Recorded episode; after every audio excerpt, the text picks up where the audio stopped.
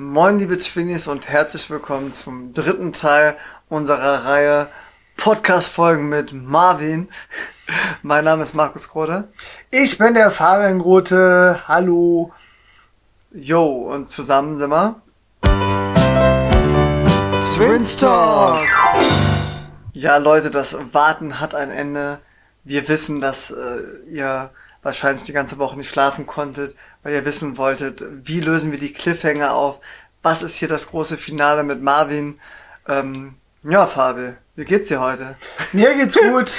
Vielen Dank. Ähm, so, soll ich einen kurzen Wochenbericht geben? Wobei, äh, Ja, ist, ist unser Gast eigentlich da? Ist der Marvin schon bei dir oben? Nee, der kann nicht, aber da, dafür haben, haben, haben wir heute äh, den Thorsten. Die Lisa ist Nee. da. Lisa aus, aus Australien ist eingeflogen. nee, ist natürlich als Spaß. Äh, wir freuen uns riesig, dass der Marvin wieder die lange Anreise auf sich genommen hat. Hast du gut hergefunden heute? Mal, ich finde das eine Frechheit, dass du das fragst jedes Mal. Heute war nämlich besonders blöd. Ich musste nämlich zweimal gehen. Ich musste nämlich in der einen Hand eure Leiter wieder zurückbringen. Ah ja. Und in der anderen Hand musste ich zwei Kilo gefühlt zwei, gefühlt zehn Kilo Proteine hier hochschleppen. Ja, du weißt Bescheid, wir, wir, wir achten halt auf unsere Fitness. Ja, ja. Kann, kannst du auch mal hier von der Scheibe abschneiden. Ja, ich finde das schrecklich, wer sowas macht. Ich habe das Gefühl, der, der muss auch irgendwas äh, ausgleichen. Ne? Der hat Minderwertigkeitskomplexe, Ja, klar. den ganzen Proteinen. Ja, ja. Also äh, Proteine, ja, damit fängt's an und zack, ehe man sich versieht, hat man die erste Nadel Testo im Hintern. Also ihr merkt, das ist hier ähm, krasser Kontrast zur zweiten Folge. Ich will nicht sagen, dass wir Alkohol getrunken haben, aber haben wir wirklich nicht. Ne? Also wir, Wir sind immer so wir, lustig. wir, wir sind heute einfach gut drauf, weil wir uns freuen, dass wir es geschafft haben, hier äh, uns, uns nochmal Zeit für euch freizuschaufeln, um hier die dritte Folge aufzunehmen. Und ja, Fabian, danach sind wir den Marvin ja nicht los. Ne? Eben. Wir müssen jetzt alle noch mal Zähne zusammenbeißen. Ähm, dann haben wir es geschafft. Marvin, es gab Cliffhanger. Ja, wir haben nicht äh, zahlreich, äh, hunderte äh, Nachrichten erhalten, was genau deine Definition von eigensinnig denn sein könnte. Hm. Jetzt muss ich philosophisch werden. Äh, nein, also eigensinnig bedeutet für mich einfach für sich selbst einzustehen, für seine eigene Meinung einzutreten. Ähm, und einfach mal sich ein bisschen auf sich selbst zu fokussieren, das zu machen, was für einen selber wichtig ist, das zu machen, was einen, einem wirklich auch selber hilft, im Leben weiterzukommen das bedeutet für mich eigentlich eigensinnig sein. Das hat überhaupt gar nichts mit Arroganz zu tun, das hat überhaupt nichts mit Ignoranz zu tun, sondern einfach, ähm, dass man sich hin und wieder einfach auf sich selber achten muss und sollte. Ähm, und in dem Sinne vielleicht auch mal ein bisschen eigensinniger handelt. Das heißt, dass man eventuell mal nicht auf diese Geburtstagsfeier geht, Auch mal Nein sagen. auch mal Nein sagen, genau, dass man halt nicht auf diese Geburtstagsfeier geht und wenn dann jemand sauer dafür ist, dann ist das halt so. Wenn man aber müde ist, weil man die ganze Woche gearbeitet hat und deshalb nicht dahin geht, dann ist das auch legitim. Und, Natürlich. und, und das ist für mich eigensinnig. Also im Ja. Prinzip, Nein heißt Nein. Nein heißt Nein, genau, ganz einfach.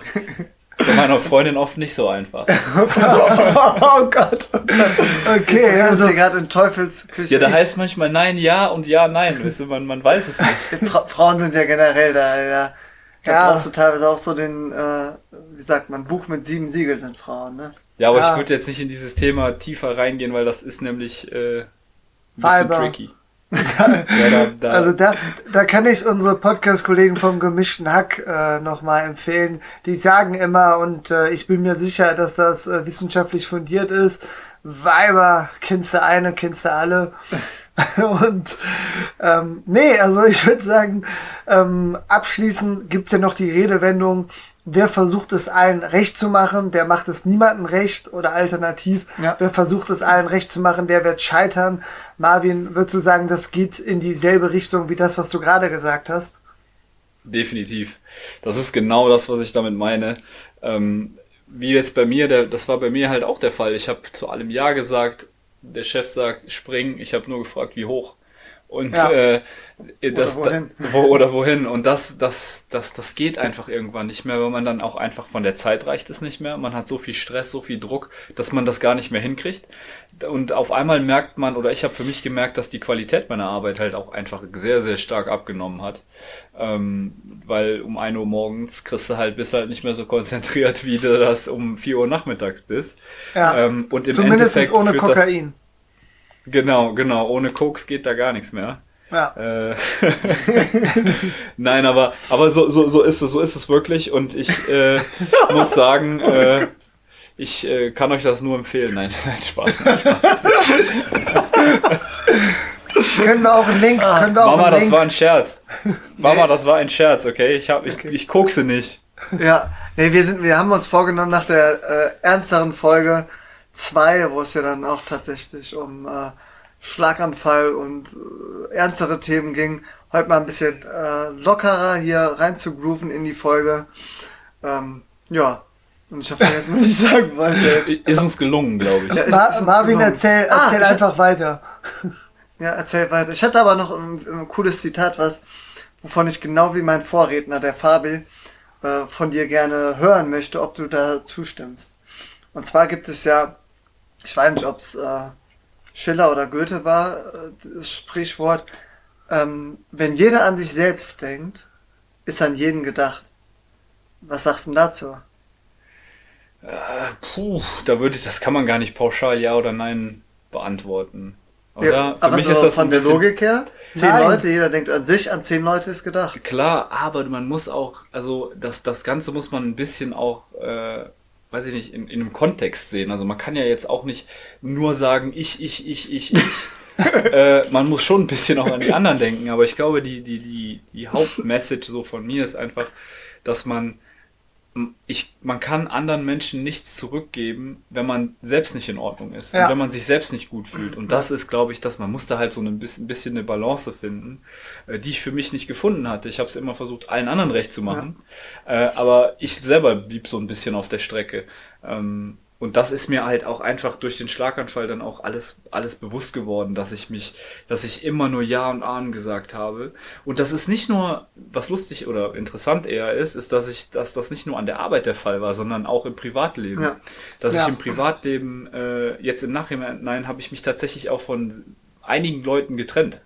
Weil ich einfach gemerkt habe, dass diese Leute mehr von mein, mir mehr von meiner Energie rauben, als, als dass sie mir geben. Oder dass, dass, ähm, dass ich mich oft mit Leuten vielleicht nur getroffen habe, weil ich sie nicht enttäuschen wollte. Und, und, und obwohl ich gar nicht eigentlich, obwohl da gar keine Verbindung war, ob die, weil die Leute eigentlich ganz, ganz andere Werte hatten.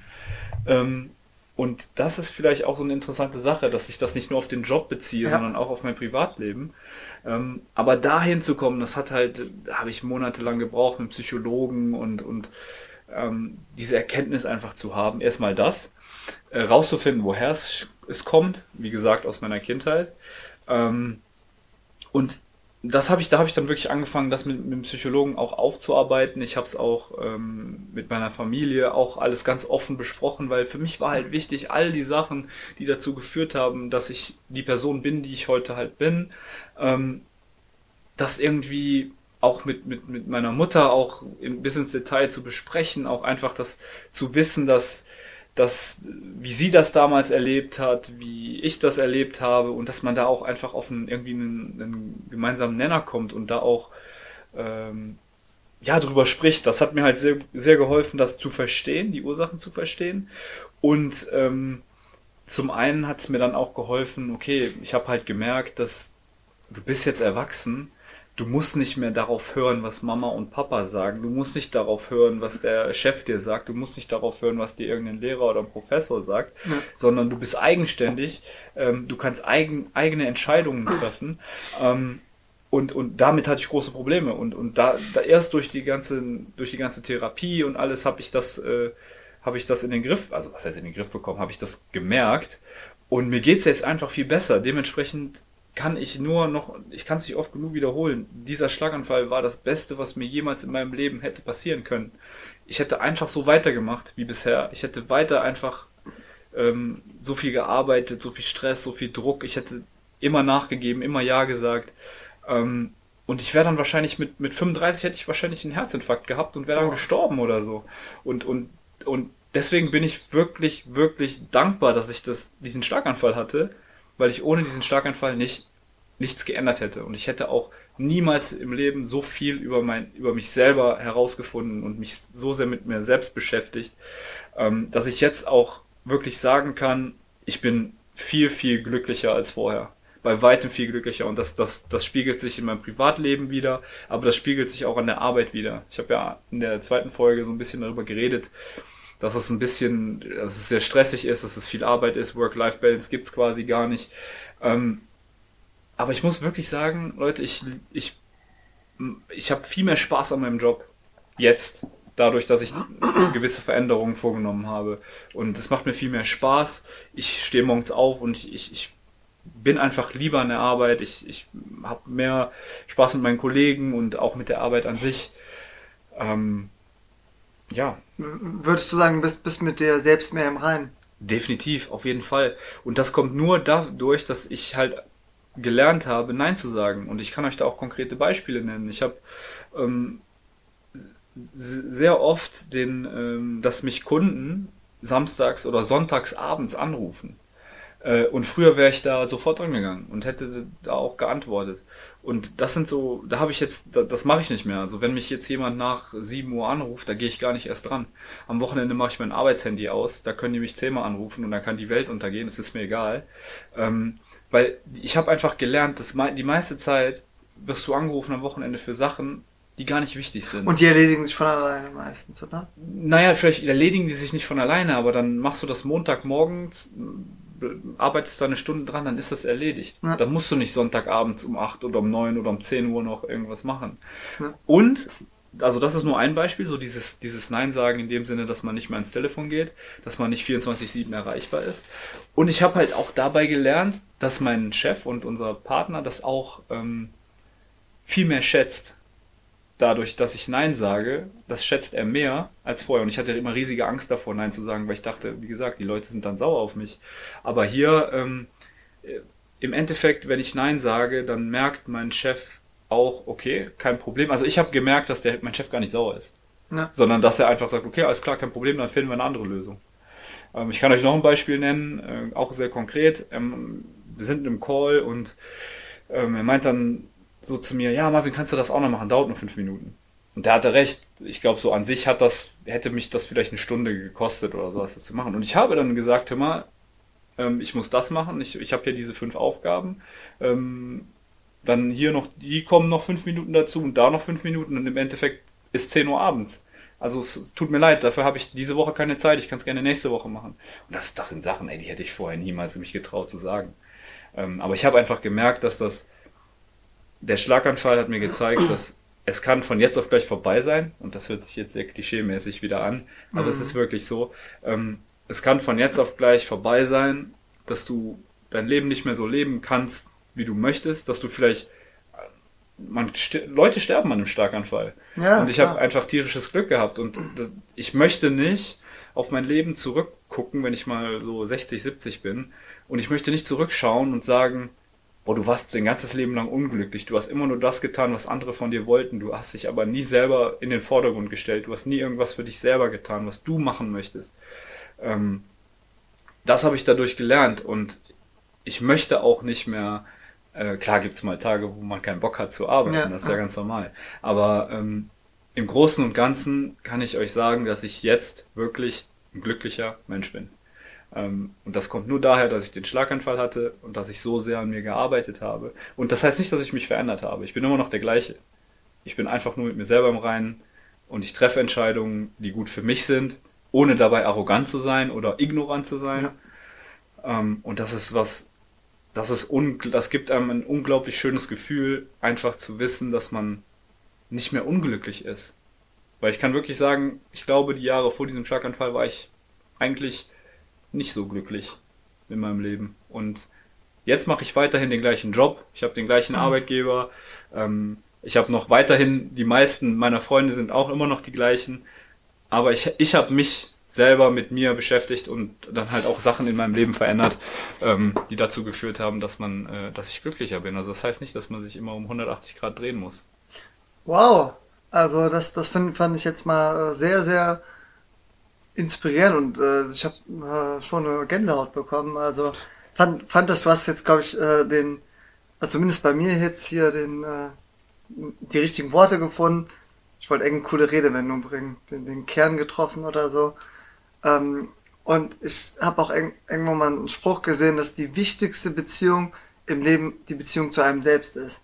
Und wenn, wenn die nicht funktioniert, dann ist es auch schwierig, eine vernünftige Beziehung zu einem Partner oder Partnerin zu haben, die glücklich zu machen und kann das im Prinzip so beschreiben, äh, bestätigen. Und eine Sache fand ich ganz interessant, dass du gesagt hast, du hast jetzt auch deinen Freundeskreis überdenkt.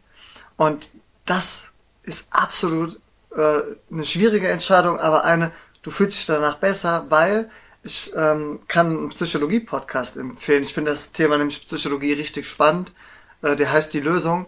Und da haben die mal eine Folge zu ähm, ja, Freundeskreis gemacht.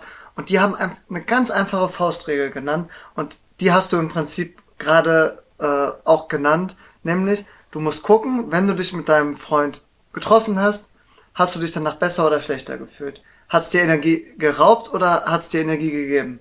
Und du hast ja gesagt, du hast teilweise sich nur aus Pflichtbewusstsein mit denen getroffen und das hat dich Energie gekostet. Und dann, ja, hast du den Mut gefunden zu sagen, okay, dir ja, raubt das eher Energie in deinem Leben, du äh, nimmst davon Abstand, dich mit denen zu treffen. Und das ist, glaube ich, auch sehr, sehr äh, wichtig für, für unsere Hörer in, äh, zu verstehen, dass das, ja, du bist dann vielleicht in dem Moment der Blöde für den Freund oder die Freundin, aber letzten Endes bist du dann mehr mit dir selbst im Reinen, wenn du dich traust, diesen Schritt zu machen. Genau, und das war bei weitem nicht einfach. Und ich muss auch, ich möchte auch gerne hier den Punkt auch erwähnen, dass ohne meine Freundin, also ohne Lisa, wäre das auf jeden Fall nicht, äh, äh, wäre das alles nicht möglich gewesen. Die hat mich unterstützt die ganzen Monate nach dem Schlaganfall. Die hat mir also wirklich mich in allem begleitet und unterstützt und mir so viel Kraft dabei gegeben. Und sie ist auch jemand, sie steht immer hinter ihrer Meinung. Das, also ich, manchmal ist sie auch ein bisschen stur, aber das hat mir zum Beispiel gezeigt, dass, dass es wichtig ist, einfach sich mit Leuten zu umgeben, die irgendwie wenigstens die gleichen Werte haben. Man muss nicht immer der gleichen Meinung sein, aber dass man im Großen und Ganzen die gleichen Werte hat, wie ihr das von eurem Vater erzählt habt, ja. dass wenn ihr, ihr habt im Großen und Ganzen die gleichen Werte äh, und deswegen funktioniert das. Und deswegen hat man ja auch eine, eine, eine liebevolle Beziehung zueinander. Ähm, und wenn man das nicht hat, wenn man einfach äh, öfters mal, kennt ihr das, wenn, wenn ihr mit Leuten seid und euch so ein bisschen fremdschämt ja. bei ja. den Kommentaren, die die so von sich geben? Mhm. Und, und da hatte ich so ein paar Kandidaten bei mir und, und ich wusste aber auch, wenn ich das jetzt, wenn ich jetzt sage, ey, ich will jetzt nicht mehr mit dir rumhängen, dass die dann voll an die Decke gehen oder ja. so. Und teilweise ist es so gekommen, teilweise nicht, aber danach fühlt man sich einfach wie, wenn man ich weiß nicht, ob ihr schon mal äh, in einer toxischen Beziehung wart mit irgendeiner Ex-Freundin, aber man fühlt sich danach irgendwie so, als würde von einem die Last von den Schultern fallen. Man ist viel freier ähm, und so, somit auch viel glücklicher. Also es ist und, und, und das sind wirklich Kleinigkeiten, die man so ändern kann. Also klar, die, die, den Freundschaftskreis kann man, Freundeskreis kann man ein bisschen ähm, wirklich auf die Leute reduzieren, die, die wirklich wichtig sind im Leben. Ähm, aber es sind auch Sachen wie mit der Familie. Ähm, ich bin, klar, die Fahrt nach Hause nach Belgien ist, ist nur anderthalb Stunden, also nur 150 Kilometer nach Belgien.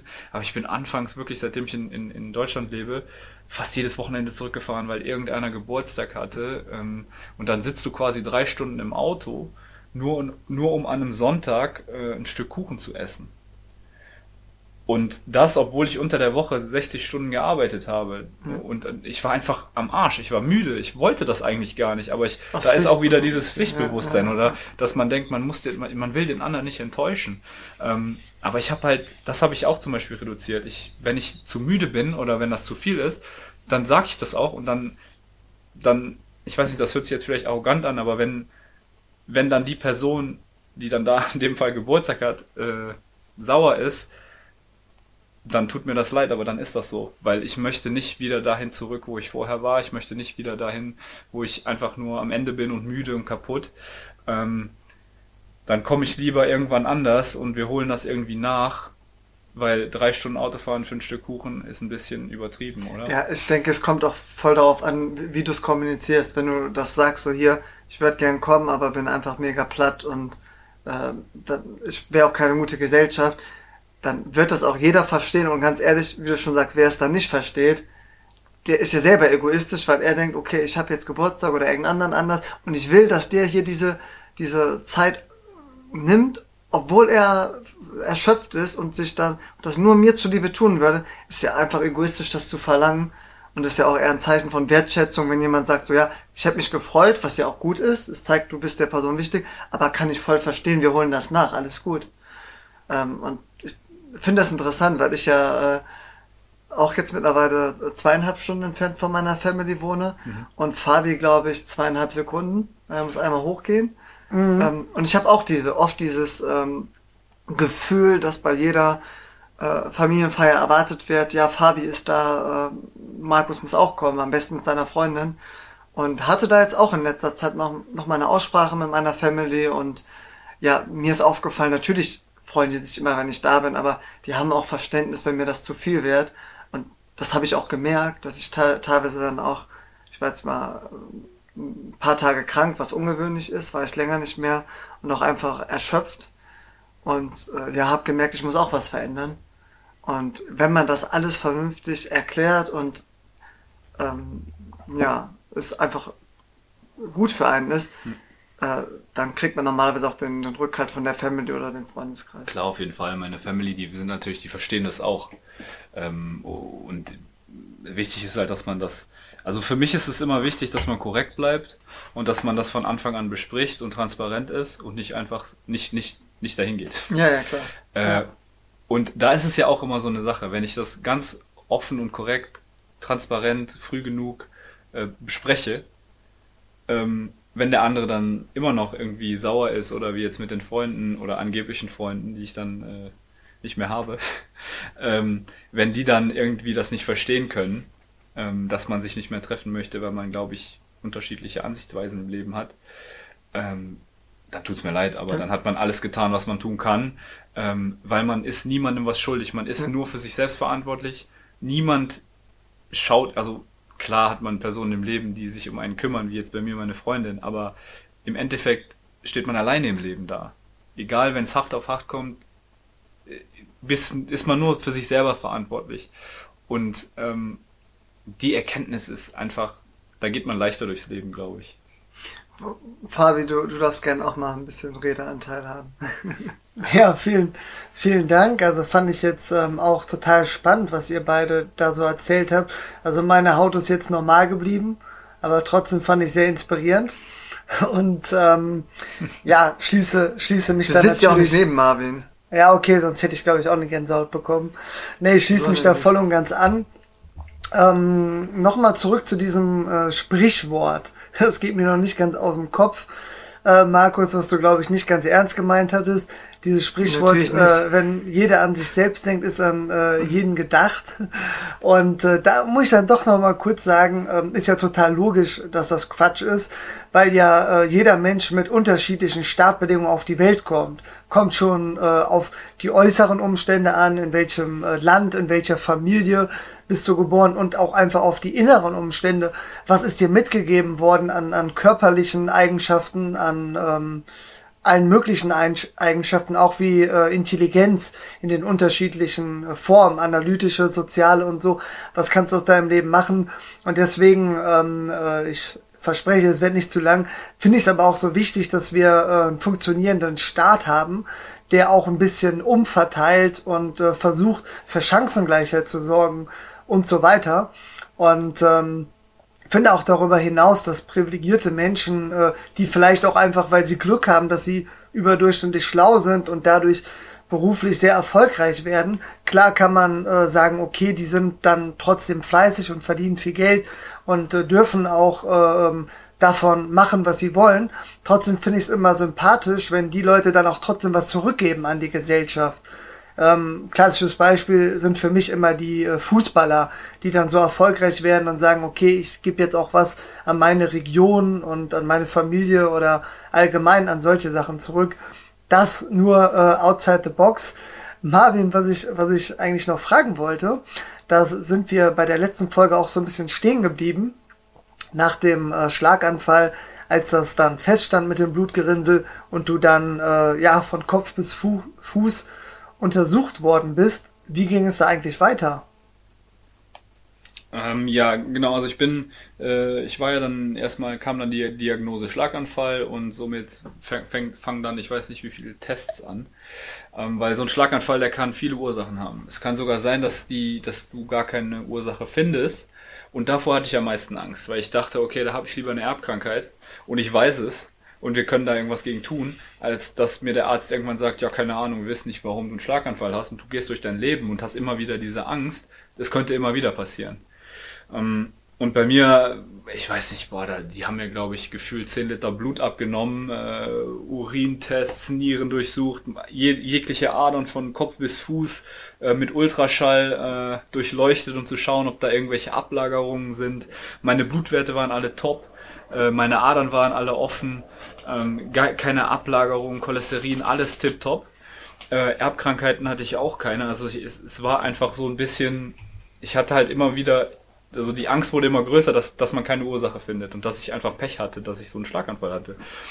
Die letzte Untersuchung war dann aber ähm, ein, äh, ähm, ein, ein, eine, wie nennt man das, ein Schluckecho. Also quasi ein Ultraschall, eine Ultraschalluntersuchung vom Herzen. Weil sehr, sehr viele von uns, tatsächlich 25 Prozent der Weltbevölkerung wird geboren, nein Quatsch, jeder von uns, 100 Prozent der Menschen wird geboren mit einem Loch im Herzen. Also alle von uns. Ähm, dieses Loch sitzt zwischen der linken und der rechten Herzklappe. Äh, und das ist dadurch, weil wir im Mutterleib ja noch gar nicht atmen müssen. Ähm, das heißt, das Blut muss nicht durch die Lunge gehen, um mit Sauerstoff versorgt zu werden. Dafür haben wir dieses Loch.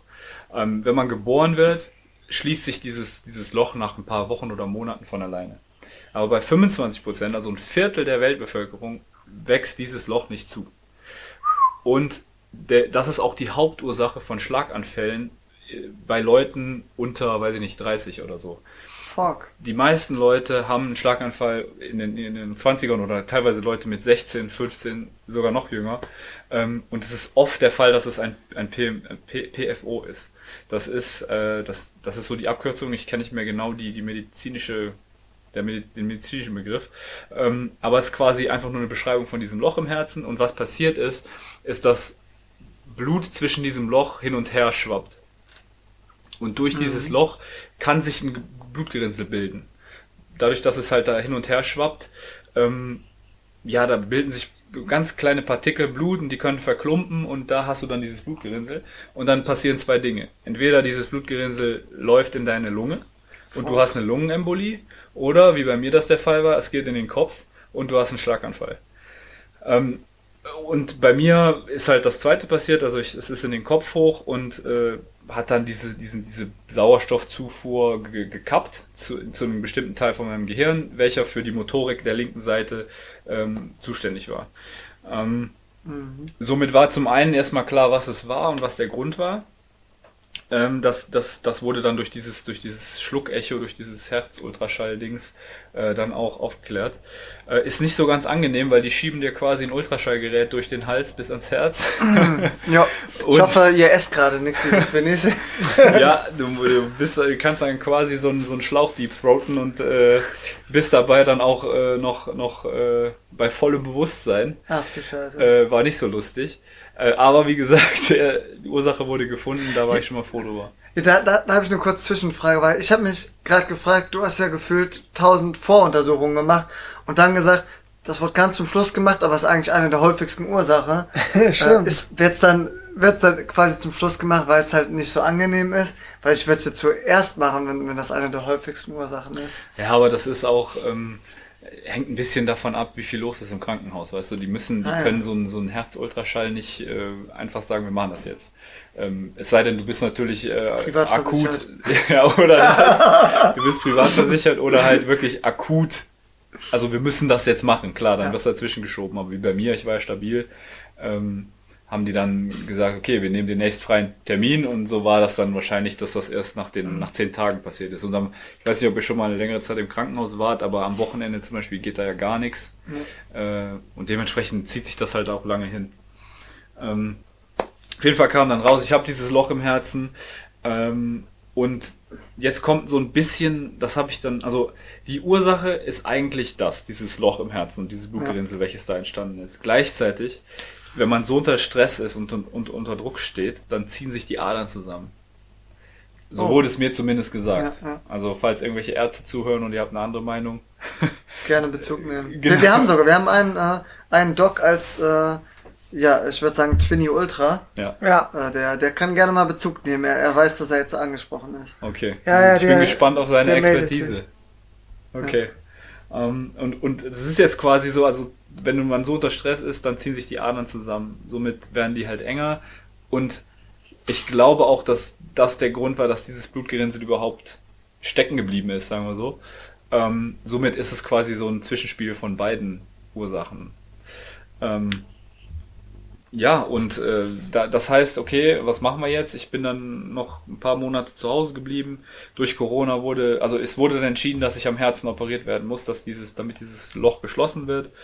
Ähm, musste durch Corona dann auch noch ein paar Monate warten, weil alle nicht lebensnotwendigen OPs ja noch verschoben wurden. Ja, krass. Shoutout an die Impfgegner, lasst euch impfen. Ja, ja ohne Scheiß. Machen wir vielleicht auch noch eine Special-Folge bald mal zu, mit dem besagten Doktor. Jetzt haben wir genau. mal hier den äh, Bogen. da brauchst Und, du gar keinen Doktor, da brauchst du, da, wie gesagt, da redest du ja gegen eine Wand. Also, ja. ich glaube, Also ganz kurzer nichts. Spoiler. Also unser äh, Arzt des Vertrauens, der ist äh, für Impfen ja. Besser ist es. ähm, wo war ich jetzt stehen geblieben? Ah ja, mit meiner, mit meiner OP. Ähm, hab dann auch die, äh, ähm, die OP dann im Januar gemacht. Also quasi fünf Monate nach Schlaganfall, vier Monate nach Schlaganfall. Und äh, was passiert ist, das ist mega chillig. Also ich hatte natürlich riesen Angst, Herz-OP, dies, das. Und äh, tatsächlich äh, ja, kommt äh, der Chefarzt rein, meint so, er wird das machen, wäre kein Problem, dauert 20 Minuten, äh, kriegst, kriegst ein bisschen Narkose, aber bist eigentlich wach, weil du musst nämlich gleichzeitig auch wieder dieses äh, Herzschluck-Echo machen. Also von oben schieben die dir quasi wieder dieses Ultraschallgerät rein und da musst du halt, du musst halt wach sein, weil du das schlucken musst. Mhm. Ähm, mhm. und gleichzeitig gehen die dir über, über die äh, Vene in der Leiste ins Herz rein und machen da, setzen da einen sowas wie, kennt ihr diese Cocktailschirmchen, die man so hat beim Chinesen? Ja. Ja, ja. Da müsst ihr euch so vorstellen, als hätte man so einen, so einen Zahnstocher und an beiden Seiten ist so ein, ist so ein Schirmchen. Und die setzen das quasi, also über die Ader, gehen über die Vene, gehen die in dein Herz rein, mhm. schieben durch das Loch dieses, diese, dieses Schirmchen und ziehen dann von beiden Seiten diesen Schirmchen, dieses Schirmchen auf. Geil. Somit ähm, verschließt es von beiden Seiten quasi dieses Loch. Boah, ja. Und es ist mega interessant, weil das Ganze hat, wie gesagt, tatsächlich nur 20 Minuten gedauert. Ich war auch nicht unter Vollnarkose oder so. Also ich habe äh, an so einem riesen Bildschirm, da konnte ich eigentlich alles live mitverfolgen. Boah, das finde ich krass. Ja, ich war auch, ey. Das, das ist so surreal, oder? Ist das, sind die gerade in meinem Herzen? Ah, schau mal. Ja, genau. Das Schirmchen ist durch. genau, du liegst da so und die beachten dich gar nicht. Das ist so, ja, und wie war dein Wochenende so? Und ich lieg da voll am Zittern. Ich so, Alter, gib mir doch einfach irgendwas, knock mich doch aus oder so, egal was. Wie so, ja, ja, Fußball so und so und äh, ja, Schalke wieder verloren, war ja Mist. Ich denke, das, das, das, bestätigt unser Arzt des Vertrauens aber auch, dass das, der ist in der Chirurgie tätig und dass ja. das echt immer so ist. Ja, mega, aber gleichzeitig beruhigt das auch einen, ja. weil man ja. merkt, okay, das ist jetzt kein großes Ding. Ja.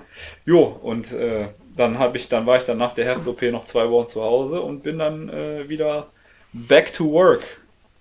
Und das äh, ist so ein bisschen die Story. Wow. Fabi, du hast die Frage gestellt, du, du kannst übernehmen. Ähm, nur zum Verständnis. Ähm, bis zur Herz-OP warst du so lange krankgeschrieben? Genau, ich war dann volle vier Monate krankgeschrieben. Ähm, Und äh, wie, wie hast du die Zeit so erlebt? Naja, es, es ging eigentlich, weil es, weil es war sowieso die Zeit, wo alle im Lockdown waren alles war zu, jeder musste zu Hause bleiben. Somit war, glaube ich, das erstmal ganz okay, weil man so oder so hätte zu Hause sitzen müssen. Und wir haben ja dann auch vorher schon monatelang, wie alle, halt zu Hause im Homeoffice gearbeitet. Vor allem so ging das. Ich habe die Zeit aber wirklich aktiv genutzt, wirklich mit Psychologen viel an mir selber zu arbeiten und ähm, da auch noch ein paar Erkenntnisse zu gewinnen. Ähm, habe selbst über mich selbst viel nachgedacht und das war eine echt eine dunkle Zeit. Also wenn man mal anfängt, so diese ganzen Sachen aufzudecken, warum ist man so, wie man ist, das ist nicht lustig, das macht auch nicht Spaß oder so, weil man, man merkt einfach, wo seine Probleme, was ja. der Ursprung der Probleme ist. Und man, ich selber habe dann auch angefangen, an mir selbst zu zweifeln und habe dann auch gesagt, okay, vielleicht hast du dem Druck einfach nicht standgehalten, weil du das nicht kannst. Also ich bin erstmal noch tiefer gegangen, als ich vorher schon war. Okay. Ähm, aber ich glaube, das war nötig, um dann auch wirklich da wieder wie Phönix aus der Asche, äh. bam, wieder rauszukommen. ähm, ja, und ich bin dann, bin dann auch äh, wieder zurück zur Arbeit, ähm, war auch war sehr nervös die erste Zeit lang, weil ich nicht wusste, okay, wie wird das jetzt? Falle ich jetzt wieder zurück in das gleiche Muster wie vorher? Ähm, ist nicht der Fall gewesen. Wie gesagt, ich bin glücklicher als vorher. Mir macht die Arbeit viel mehr Spaß als vorher. Ähm, ich ich habe meine Arbeitszeit sehr, sehr stark eingegrenzt. Also ähm, die Überstunden sind nicht mehr so krass. Ähm, und es macht mir auch viel mehr Spaß. Also wie gesagt, die Überstunden zu machen ist nicht das Problem. Ich habe einfach nicht mehr so viel Druck. Und das ist, das ist ganz schön und es hat auch bis jetzt geklappt. Und jetzt ein Jahr später war ein sehr, sehr äh, ähm, ereignisreiches Jahr tatsächlich, seitdem ich wieder arbeiten bin. Ähm, aber jetzt, wenn ich so zurückblicke, war es, glaube ich, eins der besten Jahre ähm, in meinem Leben. Einfach, äh, weil ich so, so viel Positives daraus ziehen kann. Ja. Und Fabi, wenn ich darf, würde würd ich ne, da noch eine Nachfrage stellen. Ah, okay, ich habe ich hab eine perfekte Überleitung, aber stell erst deine Nachfrage. Hier, eben, ich habe ich hab ne, quasi per Telekinese gemerkt, du willst ins nächste Thema, aber da, ich würde einmal noch nachhaken, Marvin, die Frage musst du nicht beantworten, aber so, ich denke, es interessiert nicht nur mich, sondern äh, die, die Millionen von Twinnies, die zuhören. Ähm, so, Thema Psychologe ist ja schon ein wichtiger Schritt erstmal, wenn man Angst hat, was sagen die anderen, wenn ich mich oute, dass ich zum Psychologen gehe. Und dann auch die Frage, ja, muss ich den komplett selbst bezahlen? Übernimmt vielleicht äh, Krankenkasse etwas? Und wie viele Stunden brauche ich? Kann ich das abschätzen? Also es ist ja gefühlt, gibt es eine riesen Hemmschwelle, worüber du dir Gedanken machst, bis du diesen Schritt dann wirklich dich traust. Und ich höre ja raus, äh, dass du es empfiehlst und es dir gut getan hat. Ähm, ja, wie gesagt, du musst nicht konkret darauf eingehen, aber ist diese Hemmschwelle wirklich so groß? Für mich war diese Hemmschwelle nie groß. Ich habe viel, ähm, ähm, also ich habe mit vielen Personen, viele Personen erlebt, die auch Depressionen hatten, ähm, auch in meinem engeren Umkreis. Und das hat mir auch einfach gezeigt, dass es, wie wichtig es ist, dass man, wenn man solche Probleme hat, dass man da sofort zum Psychologen geht. Ähm, äh, weil für mich ist es so, man hat ein Problem und das muss man lösen. Und wenn normalerweise ist man krank und man geht zum Arzt. Wenn ich jetzt aber sowas habe, dann ist man ja nicht unbedingt krank, aber man hat ja auch ein Problem. Und ja. die Lösung für mich ist ganz klar, ich gehe zum Psychologen. Ja. Was soll mir denn Schlimmes passieren? Wenn ich, wenn ich nach, nach vier, fünf Sessions merke, dass das bringt mir nichts, dann kann ich ja immer noch abbrechen. Aber für mich ist es teilweise schlimmer, wenn Leute sagen, nö, ich gehe nicht zum Psychologen, weil ich bin viel zu krass oder ich bin viel zu stark dafür, ich brauche das nicht, ich bin nicht verrückt, äh, dann weiter durchs Leben gehen und ihre Mitmenschen damit so runterziehen mit ja. ihren mentalen Problemen. Ja. Und, und, und das finde ich zum Beispiel ist viel, viel schlimmer und das ist viel, viel, also arrogant fast schon, egoistisch. Egoistischer, ja. Ähm, als zu sagen, nein, ich habe ein Problem, das müssen wir jetzt lösen, da gehe ich zum Psychologen, der hilft mir und ja, also. Kann man sich das denn so vorstellen, man kriegt dann äh, ein Rezept verschrieben ähm, für den Psychologen und kann das dann abrechnen oder bleibt man dann letzten Endes auf den Kosten selbst sitzen? Ähm, nee, also ich war natürlich schon im Krankenhaus mit dem Psychotherapeuten, habe ich da schon gesprochen und die hat mir dann auch ein paar äh, Kontakte gegeben hier in Trier. Ähm, ich habe mich dann durchtelefoniert und tausende E-Mails geschrieben und ich hatte dann auch Erstgespräche mit, ähm, glaube ich, vier oder fünf verschiedenen Psychologen, was schon ein relativer Luxus ist. Ähm, aber ich habe mich natürlich auch, ich hatte natürlich auch die Zeit, weil ich eh nur zu Hause war. Ja. Ähm, und dann meldest du dich bei denen, die machen dann so ein erstes Gespräch, da erklärst du denen deine Story, warum du da bist, was dein, was du denkst, dass dein Problem ist. Ähm, und bei mir war das ja klar, also Schlaganfall, Stress, kann ich Nein sagen, war eine ganz klare Verhaltenstherapie, die man da machen muss. Der stellt dann eine Diagnose, also die ersten, glaube ich, zwei, drei Sessions sind sowieso umsonst oder stellt mhm. die Krankenkasse. Ähm, dann stellt er die Diagnose der Psychologe, wo er dann sagt, ähm, ja, der, der Patient oder der, der ich weiß gar nicht, sind man, ist man ein Patient beim Psychologen?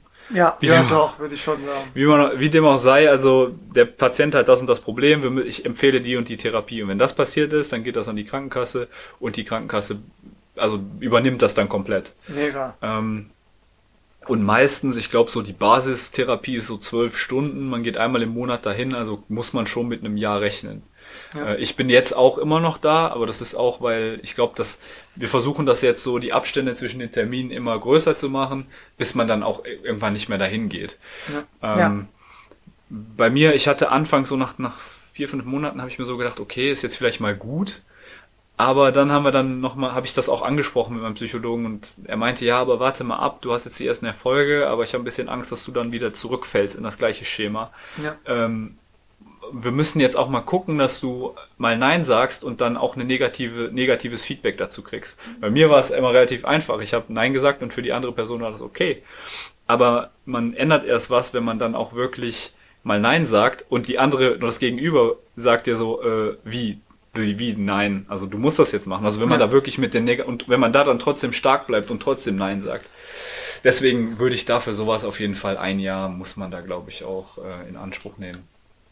Nice, aber ja, vielen Dank für die äh, Einordnung. Ich glaube, damit hast du jetzt unseren äh, Millionen von Twinnies die Angst genommen. Also zumindest war da, wäre das jetzt für mich, wenn, wenn ich überlegen würde zum Psychologen, klar, nicht nur was denken die anderen, sondern bleibe ich auf den Kosten sitzen.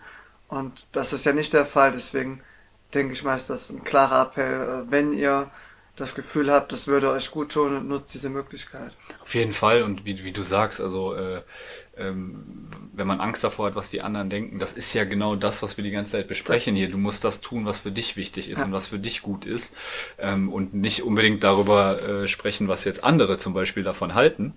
Ähm, Ja. Und nochmal ganz kurz, da, darauf wollte ich noch ganz kurz eingehen, ist, wie gesagt, ich hatte vier oder fünf Erstgespräche mit verschiedenen Psychologen und nach zwei, drei Gesprächen ist mir dann auch bewusst geworden, für welchen Psychologen ich mich im Endeffekt entscheide. Ähm, man muss schon sich wohlfühlen bei der Person, man muss schon das Gefühl haben, das ist, das ist der richtige Psychologe für mich. Ähm, von daher, wenn ihr jetzt zum Beispiel einmal zum Psychologen geht und ihr merkt, okay, der Typ ist nicht gerade so cool oder das passt nicht zwischen euch beiden, dann habt auch keine Angst davor zu sagen, okay, nee, sorry, das ist nix, ich suche mir jemand anderes. Also Ja. das ist auf jeden Fall wichtig, weil ich glaube, wenn diese Chemie nicht stimmt, dann ähm, wird das auch schwer mit der Psychotherapie. Und damit sind wir wieder beim Thema Vertrauen, wie wichtig Ja. das ist zwischen Personen. Und ich übergebe an meine bessere Hälfte. Ja, vielen Dank. Ich fühle mich angesprochen. Nee, also erstmal noch ähm, abschließend zu dem Thema finde ich es auch komisch, äh, wie lange in unserer Gesellschaft es als Zeichen von Schwäche galt, wenn man äh, andere Menschen um Hilfe gefragt hat. Ähm, ich denke, es ist schon seit längerem bekannt, dass das eher ein Zeichen von Stärke ist und ähm, von äh, einer gesunden Selbsteinschätzung, wenn man irgendwann im Leben an einem Punkt ankommt, wo man äh, in, in welcher Form auch immer, sei es beruflich, sei es privat, merkt, okay, ich komme gerade irgendwie nicht weiter, ich habe ein Problem, was ich nicht alleine lösen kann, ich frage um Hilfe. Und ähm, das können verschiedene Menschen sein, das kann aber auch, äh, wie in Marvins Fall, dann äh, professionelle Hilfe von einem Psychologen sein. Und ähm, ich denke, äh, also ich will das einfach nochmal bestätigen, ich denke, das ist ein Zeichen von Stärke und Größe, äh, wenn man nach Hilfe fragt, die annimmt und dann auch merkt, okay, es geht, geht nach vorne, es geht äh, positiv weiter.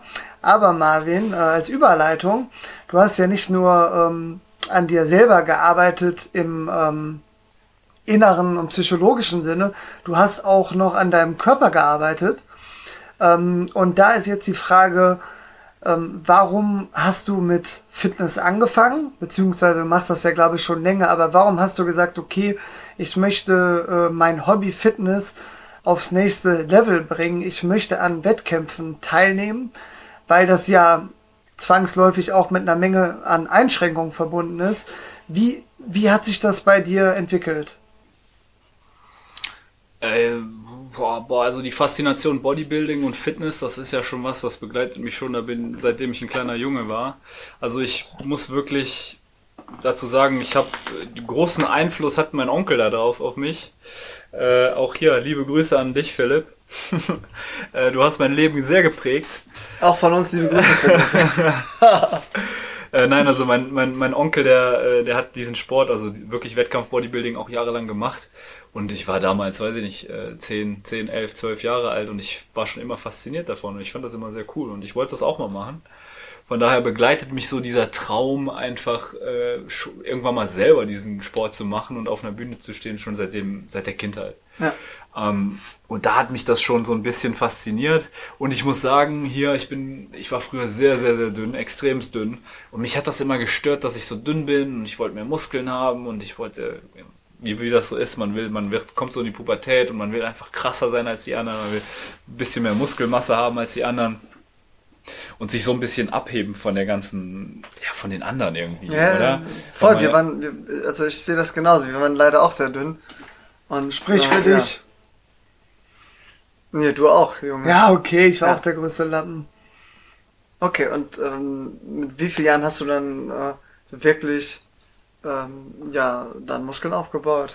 Boah, ich habe angefangen ins Fitnessstudio zu gehen mit 16. Ich glaube, vorher durfte man auch, glaube ich, gar nicht. Ja. Ähm, bin mit meinem Onkel anfangs gegangen, der hat mir alles gezeigt. Wir waren auch jahrelang zusammen trainieren und das war, das war, hat mir mega Spaß gemacht, das war wirklich cool. Ähm, so ist es dann immer dabei geblieben und langsam, aber sicher wurde es dann auch immer ernster. Also ich habe dann, erst geht man nur trainieren, dreimal die Woche, dann waren es schon fünfmal die Woche, dann auf einmal hat man einen richtigen Trainingsplan, von, dann fängt man an mit den ersten Supplements, man hat dann, fängt an mit, mit Proteinen und ich war anfangs noch mit mein erstes Whey-Protein gekauft und ich war so voll so, okay, kann ich das wirklich trinken? Passiert mir dann nichts?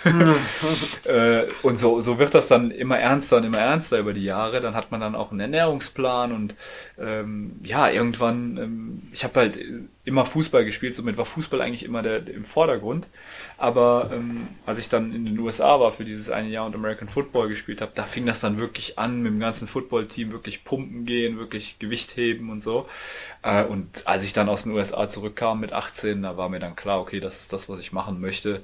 Das ist auch das, was man neben dem Job noch machen kann und was man auch, ähm, wo man sich selber halt auch irgendwie gut fühlt. Also ich, ich bin immer trainieren gegangen, man sieht die ersten Erfolge ähm, und das macht einen natürlich dann auch stolz und äh, ja, wenn das, wenn das, wenn das T-Shirt ein bisschen enger wird, das ist natürlich auch cool, äh, wenn man so der klassische Disco-Pumper ist. Immer Brust, Bizeps, Du weißt, ne? genau. Und äh, naja, so da, da sieht man dann die ersten Erfolge und dann wurde es dann halt auch immer ernst, ernster, ja. Ähm, ja. Ja, nice. Also äh, finde find ich gerade interessant, dass du hier äh, nicht so im engen T-Shirt sitzt. also jetzt mittlerweile hast du ja die äh, quasi bist du ja von Masse von einem Wettkampf runtergegangen auf auf weniger Masse, ne? Genau, das war so. Der, der, um nochmal den Cut zu machen zum Schlaganfall, also Ja. Schlaganfall, ich war wirklich am Boden. Die Monate na danach waren sehr, sehr, sehr schlimme Monate für mich, ähm, weil ich ja erstmal in dieses Loch gefallen bin und das alles aufgearbeitet habe. Ähm, und ich habe mir dann gedacht, Alter, du wolltest schon immer mal auf die Bühne, du warst vor ein paar Monaten warst du noch äh, hier querschnittsgelähmt, du kommst jetzt zurück und du zeigst allen Leuten da draußen, dass du einfach wieder zurückkommen kannst und ein Jahr später stehe ich auf dieser Bühne und mach endlich meinen Traum wahr. Und das war für mich so der, der Moment, wo ich dann, als ich dann auch im, im Februar, also so ein halbes Jahr nach meinem Schlaganfall gesagt habe, jetzt nimmst du das wirklich ernst in Anspruch und in Angriff und du setzt das jetzt um. Du setzt dein Ziel jetzt um, endlich auf dieser blöden, beschissenen Bühne zu stehen. ähm, und äh, hier in Trier haben wir das, habe ich das große Glück, dass ich ein paar Leute kennengelernt habe, die bei Sportnahrung Engel ähm, im Team sind. Also Sportnahrung Engel ist ein ähm, Supplement Store hier in Trier. Die haben auch einen großen Online-Shop.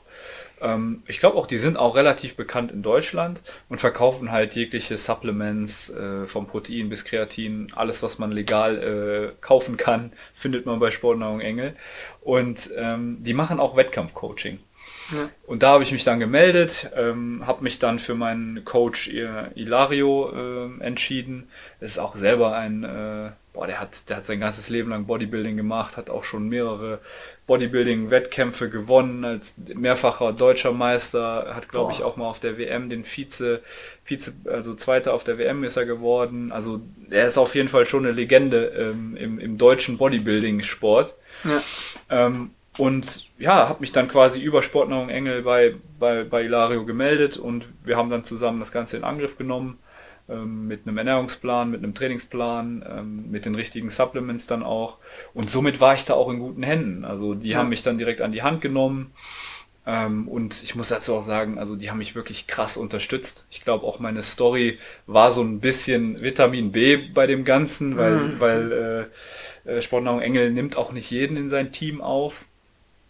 Ähm, somit war ich wirklich, äh, also war ich wirklich sehr, sehr, sehr froh, dann auch im Team aufgenommen zu werden. Und das ist dann auch da eine ganz andere Mentalität, wenn man, ähm, es ist ein Einzelsport, man macht das alleine, man ist alleine im Fitnessstudio, aber ähm, es ist halt cool, wenn man Teil von doch einem Team ist, Ja. wenn man sich regelmäßig trifft, ähm, regelmäßig zusammen trainiert, man kann auch mal so in den Shop gehen und da einfach mit, mit dem, mit Christian Engel, also der Chef von der Sportnahrung Engel, ähm, da auch einfach mal ein bisschen chillt, ein bisschen was erzählt. Das ist halt wirklich so eine Gemeinschaft und das hat Ja. mir wirklich sehr gefallen, deswegen habe ich mich da auch gemeldet und würde das auch immer wieder tun. Ja, und dann haben wir das in Angriff genommen. Ja, mega. Also, ähm, bevor wir jetzt zu sehr ins, ins Detail reingrooven im Thema Wettkampf und so weiter, ähm, denke ich mal interessiert un unsere äh, Twinies und Talkies nochmal jetzt genauso der, der zeitliche Verlauf. Ähm, was würdest du sagen, du hast ja schon gesagt, vier Monate warst du krankgeschrieben. Ähm, war schon in dieser Zeit oder erst danach, dass du dann ge gemerkt hast, dass dieser Wunsch äh, so extrem war, auf die Bühne zu stehen? Also ich habe tatsächlich ein Jahr vorher schon mal versucht, auf die Bühne zu gehen. Da hat mir aber Corona leider einen Strich durch die Rechnung gemacht. Ich war auch schon fertig und ready to go. Ähm, aber zwei Wochen vor dem ersten Wettkampf wurde dann alles abgesagt durch Corona. Das war natürlich ein bisschen blöd. Ja. Ja. Ähm, dann kam natürlich, okay, halbes Jahr später mein Schlaganfall, halbes Jahr danach, ähm, also ich durfte vier Monate nach meinem Schlaganfall bis zur Herz-OP eigentlich gar keinen Sport machen.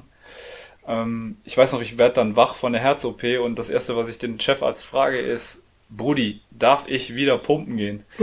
Und der so, ja, kein Problem, kannst dein Leben wieder ganz normal so weiterleben wie bisher.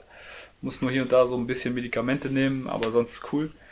Ähm, ja, und dann, dann haben, muss man dazu sagen, also ich bin richtig fett geworden. Also ich bin dann hoch auf 106 Kilo, glaube ich.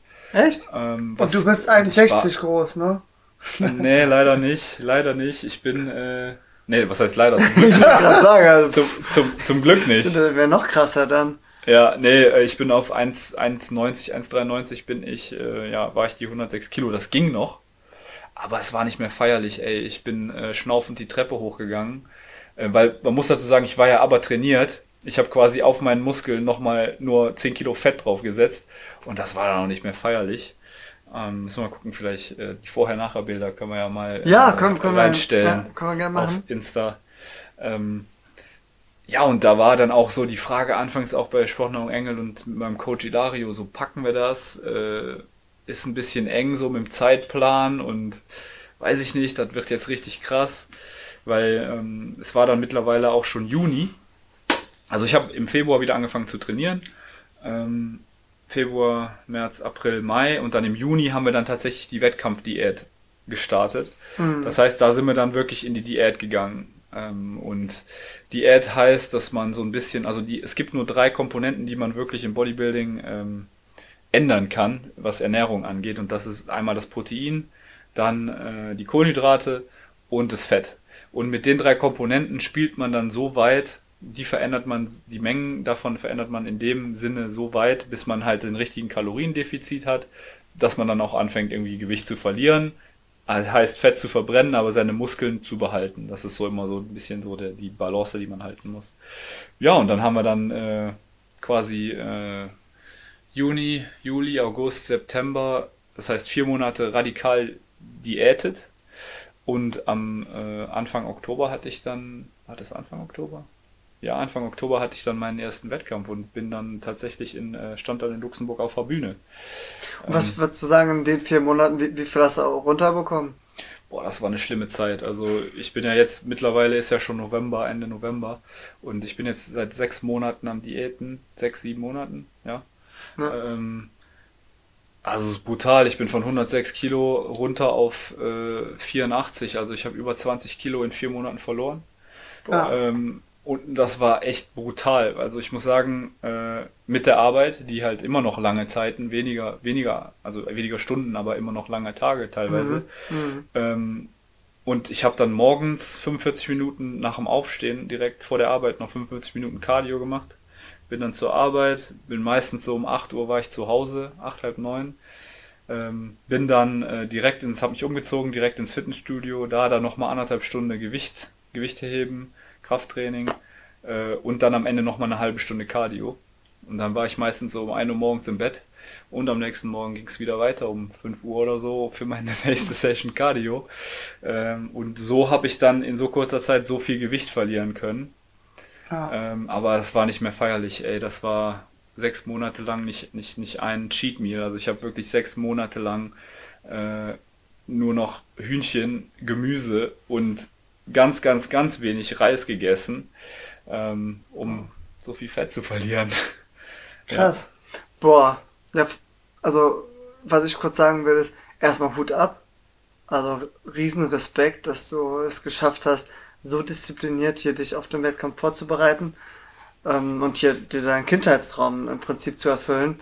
Ähm, und jetzt ein bisschen kritischere Frage. Würdest du nicht sagen, dass du deinem Körper fast schon zu viel zugemutet hast, nachdem er ja eigentlich einen Schlaganfall hatte, du wolltest ein bisschen mehr auf dich selbst achten und dann äh, hast du zwar Bock auf diese radikale Diät, aber ja, vielleicht hat dein Körper gedacht, okay, vier, fünf Stunden Schlaf, Montag bis Freitag ist zu wenig, äh, ja, war das vielleicht auch ein bisschen gefährlich? Äh, ich würde mal sagen, gesund war es auf jeden Fall nicht. Also generell jeder, der diesen Sport macht, der, der, das ist nicht gesund. Also die ganze Wettkampfdiät, der Sport, das ist einfach zu viel, weil das auf einem Level ist, das nicht mehr ja, gesund ist. Ähm, gleichzeitig war es aber was, wisst ihr, dieses eigensinnig, wovon wir geredet haben. Ich wollte das unbedingt. Ich wollte unbedingt das machen, was für mich wichtig ist. Und dazu muss man sagen, dass so, so, ein, so ein Lifestyle mit Bodybuilding und so, das ist wirklich sehr, sehr egoistisch. Ähm, und in, egoistisch in dem Sinne, weil man, ich muss zu den Zeiten essen, ich muss zu den Zeiten trainieren gehen. Ich kann nicht mal einfach irgendwo was essen gehen. Ich kann nicht äh, hier immer wieder meine Freunde treffen, nach der Arbeit zu einem Afterwork gehen, geht auch nicht, weil ich ins Fitnessstudio muss. Ähm, ja. Ich kann nur bestimmte Sachen essen und das ist daher so egoistisch, ähm, weil meine Freundin da ja natürlich und das Sozialleben darunter auch sehr stark leiden. Unter der Woche habe ich meine Freundin kaum gesehen. Ähm, meine Freunde auch sowieso kaum, weil ich am Wochenende meistens zu müde war, irgendwas zu machen. Und wenn du nach Belgien fährst, dann hast du da kein Fitnessstudio. Dann musst du gucken, okay, Mist, wo mache ich mein Cardio? Ähm, äh, also es hat wirklich, es, ein, also es, es beeinträchtigt wirklich das ganze Leben in jeglicher Hinsicht. Ähm, und da, ähm, klar, also allein die Ernährung ist nicht mehr gesund. Ähm, was jetzt ein Schlaganfall ist, okay, die Angst war immer da. Also ich muss sagen, ich hatte eine lange Zeit diese Angst, dass ich äh, das nochmal passieren könnte oder dass ich mir jetzt zu viel zutraue. Aber ich weiß auch, dass ich bei Sportnahrung Engel und mit Ilario in den richtigen, also bei den richtigen Leuten war. Sehr gut. Ähm, und da hatte ich auch das vollste Vertrauen zu und ich hätte sowas niemals alleine gemacht. Also ich hätte so eine solche Wettkampfdiät niemals gemacht, wenn ich nicht professionelle Hilfe gehabt hätte. Deswegen ähm, auch hier, also Sportnahrung Engel und äh, mit dem Coach Ilario ist äh, großen, großen Dank auf jeden Fall, dass sie mich da so supportet haben. Und noch viel, viel, viel größeren Dank an meine Freundin Lisa. Ähm, ohne sie wäre das gar nicht möglich gewesen. Also sie hat meinen ganzen Meal Prep gemacht, sie hat für mich jeden Tag gekocht, stundenlang, ähm, weil ich auch einfach keine Zeit hatte, weil ich ja den ganzen Tag an der Arbeit war äh, und da hätte ich nicht noch kochen können. Und dass sie das auch alles mitmacht, dass wir quasi nicht mal mehr ins Kino gehen können, weil ich ja zu müde bin oder was auch immer. Da nichts essen darfst. Da nichts so. essen Generell, darfst, genau. Sie nicht zum Essen einlädst und solche Sachen. Genau, und, und das wird nicht, das wird nicht, das wird niemand anderes so mitmachen und äh, von daher, also habe ich da auf jeden Fall jemanden an meiner Seite, der mich in jeglicher Lebenslage unterstützt. Und das ist was, das ist, äh, das schätze ich ungemein. Das ist, äh, das wünsche ich jedem, dass jeder in seinem Leben so, so eine Person findet äh, und mit dieser Person dann auch durchs Leben geht. Ja, jeder soll seine eigene Lisa haben. Genau. So. Genau. ja, gut. Ja, also ganz kurz, Fabi, nur einen Satz. Also ich muss sagen, ich fand es immer äh, äh, chillig, den Marvin zum Essen einzuladen die letzten Monate, weil er halt sein eigenes Essen mitgebracht hat. Boah, ja. Boah, das war wohl echt. Äh, noch eine Woche habe ich vor mir, dann ist das endlich vorbei. Ähm, hab ja jetzt auch ein paar Wettkämpfe schon hinter mir. Ja, gib, so. gib vielleicht einen kurzen äh, Ausblick. Ähm, bist du durch oder steht noch ein Wettkampf an? Also ich habe, ich bin dann tatsächlich Anfang Oktober zum ersten Mal auf die Bühne, habe mir meinen Traum erfüllt. Äh, das war in Luxemburg auf dem, äh, also beim Diamond Cup habe ich mitgemacht, habe bei der Newcomer Meisterschaft dann auch äh, den dritten Platz gemacht. Äh, ein Tag später in der belgischen Meisterschaft habe ich den auch den dritten Platz gemacht. Ja, auch den dritten Platz gemacht. Dann ein Monat später war ich auf der Rheinland-Pfalz-Meisterschaft, wo ich ja dann Vize-Rheinland-Pfalz-Meister geworden bin in Oh. meiner Klasse Men's Physik 3, für die Geil. Leute, die sich auskennen. Äh, und jetzt bereite ich mich im Moment vor, dadurch, dass ich den zweiten Platz auf der Rheinland-Pfalz gemacht habe, habe ich mich automatisch qualifiziert für die ähm, äh, deutsche Meisterschaft, die jetzt am kommenden Wochenende stattfindet. Ah, äh, also die jetzt, äh, Ja, beziehungsweise wenn die Folge draußen ist, war die schon. genau. Ja. Ähm, da steht jetzt noch die deutsche Meisterschaft an und da muss ich äh, abliefern. Da treffen sich quasi aus jedem Bundesland die Top 2 aus jeder Kategorie und treten dann gegeneinander an. Und alleine das, Freunde, ist einfach unglaublich, weil ich einfach nur das Ganze mal machen wollte. Ich bin niemals hätte ich gedacht, dass ich irgendwas gewinne und dann habe ich einfach bisher an drei Wettkämpfen teilgenommen, einmal den, äh, zweimal den dritten Platz, einmal den zweiten Platz gemacht. Mega, also hätte ich niemals mit gerechnet und auch hier nochmal, falls ihr das machen wollt, schaut, dass ihr einen Coach habt, einen professionellen, dass ihr da ein Team an eurer Seite habt, dann klappt das auch und das, das, dann sind die Mühen das auch wert. Ja, und natürlich müsst ihr, äh, müsst ihr extreme Disziplin aufweisen. Äh, aber es ist möglich, ja, und Fabi, du kannst die nächste Frage stellen. Ja, noch, noch ergänzend, schaut, dass ihr auch eine äh, Lisa habt. Genau. Ähm, so. Nee, was, was mich noch interessieren würde und sicherlich auch die Twinnies und Talkies, Marvin, wie läuft so ein Wettkampftag ab? Vor allem, äh, wie läuft das mit dem Einpinseln ab? Da, das ist die wichtigste Frage. Ich glaube, ich fange mal tatsächlich an, nicht nur an dem Tag selber, sondern von der Woche vorher. Ähm, weil bis so eine Woche vorm Wettkampf läuft, spielt man halt, wie gesagt, nur mit den drei Komponenten Kohlenhydrate, Proteine und Eiweiß. Und Ähm, Burger King. Ja, leider nicht, leider nicht. Also sechs Monate lang habe ich das gleiche gegessen, Hühnchen mit Reis. Ähm, aber dann kommt es dann endlich zu dieser Peak Week, so heißt die letzte Woche vorm Wettkampf. Ähm, da fängt nämlich das an mit dem Entwässern, weil man ist dann quasi eine Woche vorm Wettkampf, ist man so weit, hat man das Fett so weit reduziert, dass man, äh, dass da nicht mehr viel zu reduzieren gibt. Ähm, das einzige, was man noch rausholen kann, ist das Wasser. Ähm, man fängt dann quasi an von, also bei mir lief es so, dass ich von montags bis donnerstags tatsächlich 8 Liter, 8 bis 10 Liter Flüssigkeit zu mir genommen habe, Wasser oder Tee. Täglich, ne? Täglich, genau. Ähm, weil du fängst dann an, ganz viel, also du hängst dann den halben Tag auf der Toilette, aber das ist tatsächlich das Paradoxe ist, wenn man Wassereinlagerungen hat, muss man mehr Wasser trinken, weil desto mehr Wasser man trinkt und dann bei spätestens bei 8 Litern ähm, fängt der Körper an zu merken, okay, scheiße, da kommt noch mehr Wasser, ich muss gucken, dass ich das ganze Wasser, was ich noch habe, loswerde. Also äh, gleichzeitig ähm, erhöht man auch das Salz, also das Salz setzt man hoch auf 10 Gramm, das ist äh, relativ viel, ähm, weil man tatsächlich, wenn man zu wenig Salz zu sich nimmt, dann ähm, entwickelt oder lässt der Körper irgendein Hormon frei, was dazu führt, dass man wieder Wassereinlagerungen hat. Das heißt, Salz hoch und Wasser hoch von montags bis donnerstags. Dann Freitag reduziert man das, die Flüssigkeit drastisch, würde ich sagen, von, von 8 bis 10 Litern nur noch runter auf 2, zwei, 2,5 bis 3 Liter. Ähm, aber dadurch, dass der Körper das gewohnt ist, die ganze Zeit pinkeln zu gehen, macht er weiter damit. Das heißt, man hat diesen, dieses Zeitfenster von Freitag bis Samstagmorgen, wo der Körper weiterhin denkt, okay, ich muss das ganze Wasser loswerden. Nice. Somit steht man dann Samstagmorgen, das ist der meistens Wettkampf ist meistens Samstag, steht man dann äh, morgens auf und die letzte Nacht ist die Nacht, also von Freitag auf Samstag, wo man auch quasi drei, vier Mal auf Toilette geht. Und bei mir war es so, ich bin glaube ich mit äh, 86, 85 Kilo ins Bett gegangen und morgens wieder drei Kilo leichter aufgestanden. Also habe ich über Nacht drei Liter Wasser verloren.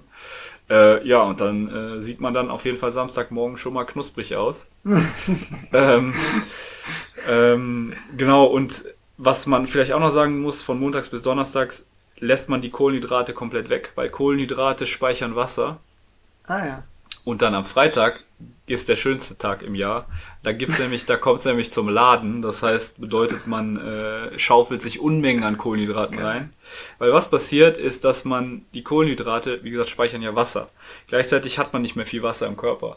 Das heißt, der Körper, dadurch, dass er auch keine Kohlenhydrate bekommen hat, zieht die Kohlenhydrate sofort in den Muskel und der Muskel speichert das letzte verbleibende Wasser aus dem Körper im Muskel. Somit ist die, das Wasser zwischen der Haut weg, aber man wirkt quasi praller, weil man das Wasser im Muskel hat.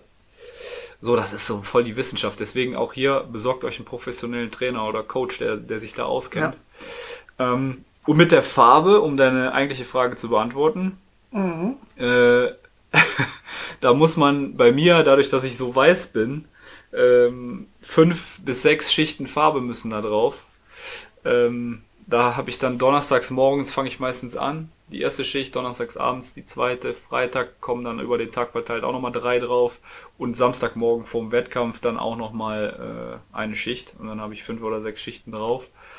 Und kurz bevor man auf die Bühne geht, ähm, kriegt man dann noch so Highlighter, das ist dann so, so Öl, dass man so ein bisschen schimmert. Man wirft sich in sein schönstes Badehöschen und springt auf die Bühne und zeigt, was man hat. Ach, wie geil. Ja. und äh, wo, woher wusstest du, wie, wie oft einpinseln? Also, ist das auch Teil des Plans? Klar, das ist alles, das wird alles äh, vom Coach vorgeschrieben. Ähm, wir machen das meistens so, dass der mir jeden Tag, gebe ich ihm ein Update jeden Morgen, wie viel ich wiege, wie ich aussehe. Ähm, läuft viel über Videos.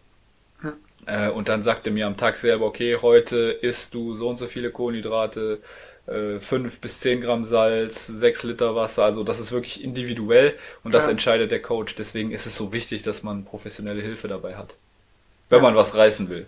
Ja, und auch wahrscheinlich gesundheitlich, weil wenn du da dich irgendwo einliest bei irgendwelchen unseriösen Quellen und dann anfängst, da, keine Ahnung, 30 Liter Salz zu nehmen und 30 Liter Wasser zu trinken, weil es irgendwo steht, ja, das kann auch schnell gefährlich werden. Vor allem arbeitet man da auch mit ähm, äh, verschiedenen Supplements, also mit, mit Kalium zum Beispiel.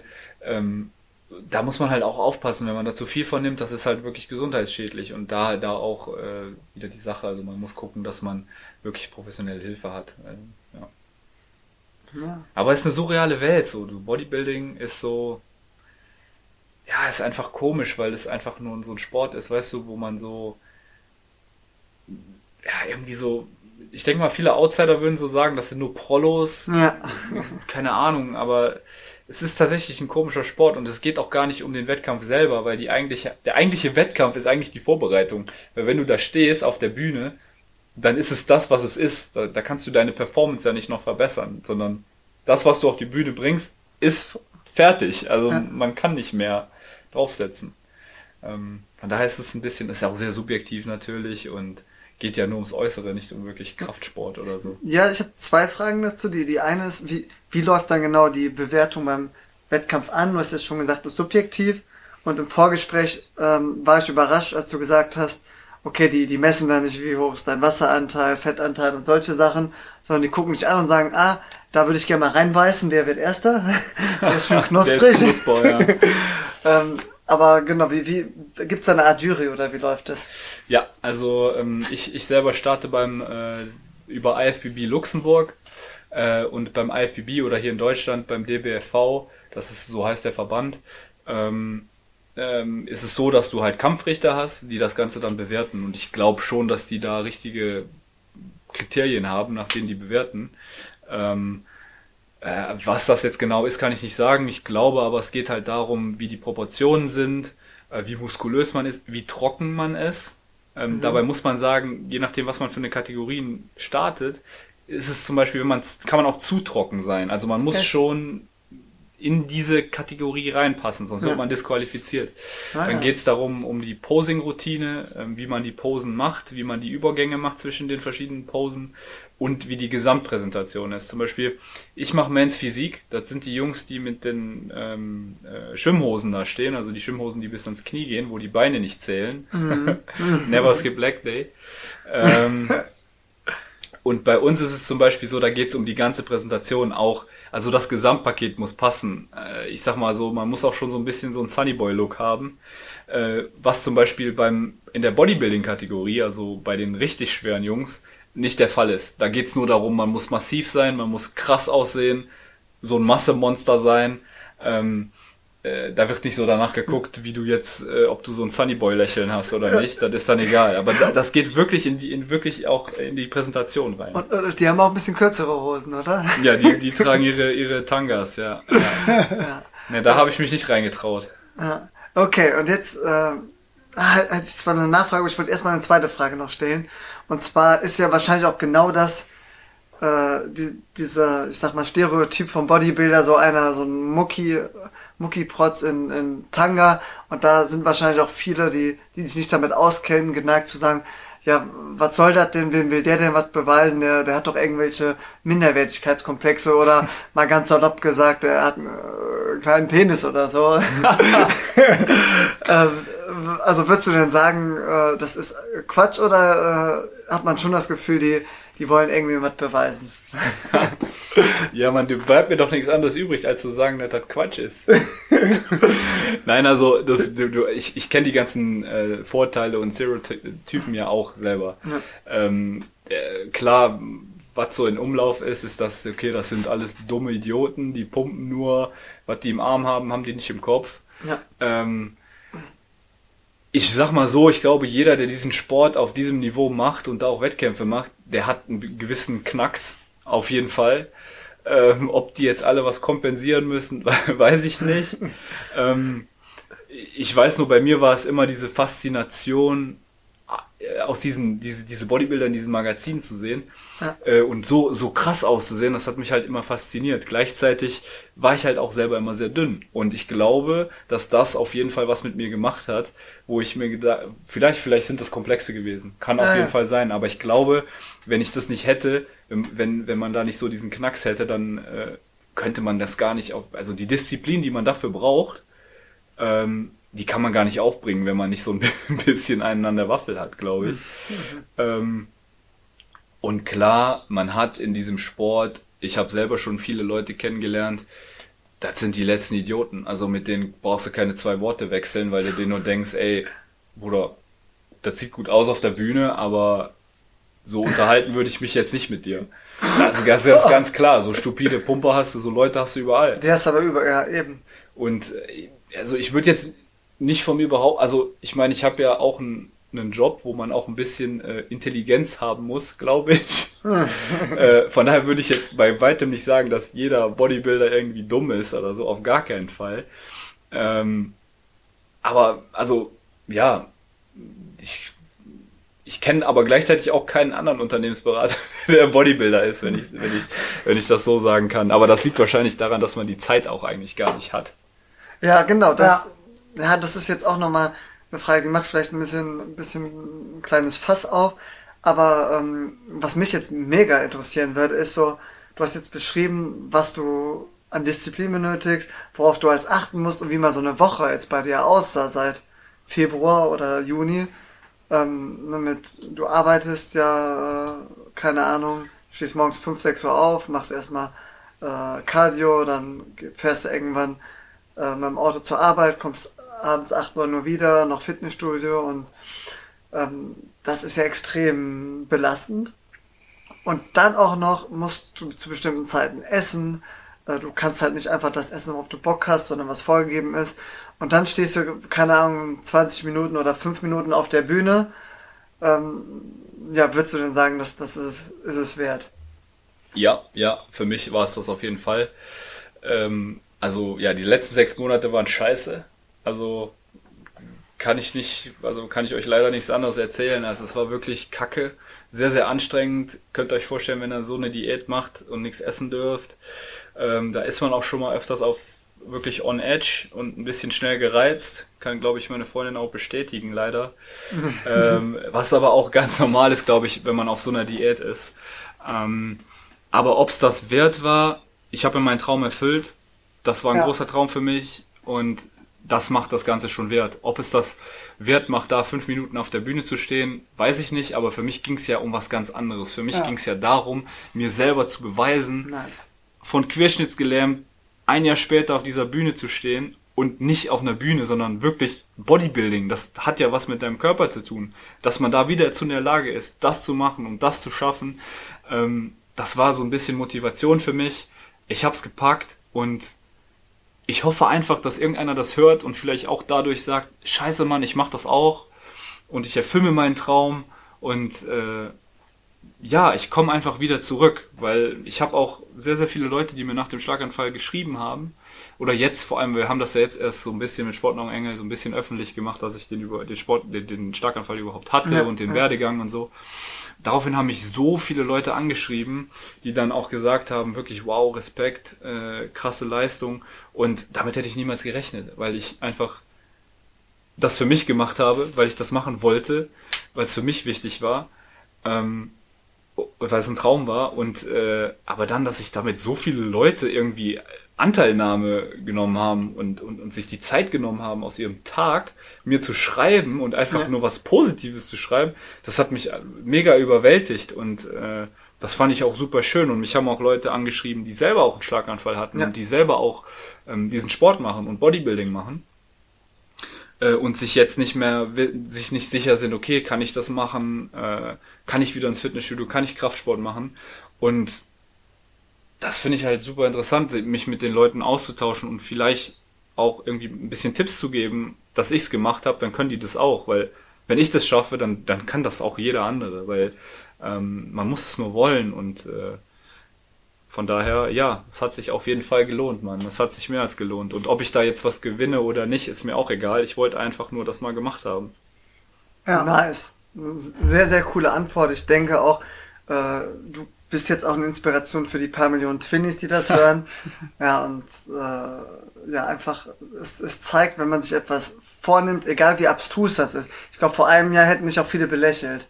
Hättest du gesagt, äh, ja, mein Ziel ist es nicht wieder einfach normal zu leben, sondern äh, ich will da auf einer internationalen Bühne äh, als Bodybuilder performen. Ich glaube, da hätten alle gesagt, so ja, ist ja schön, aber mach mal, mach mal halblang.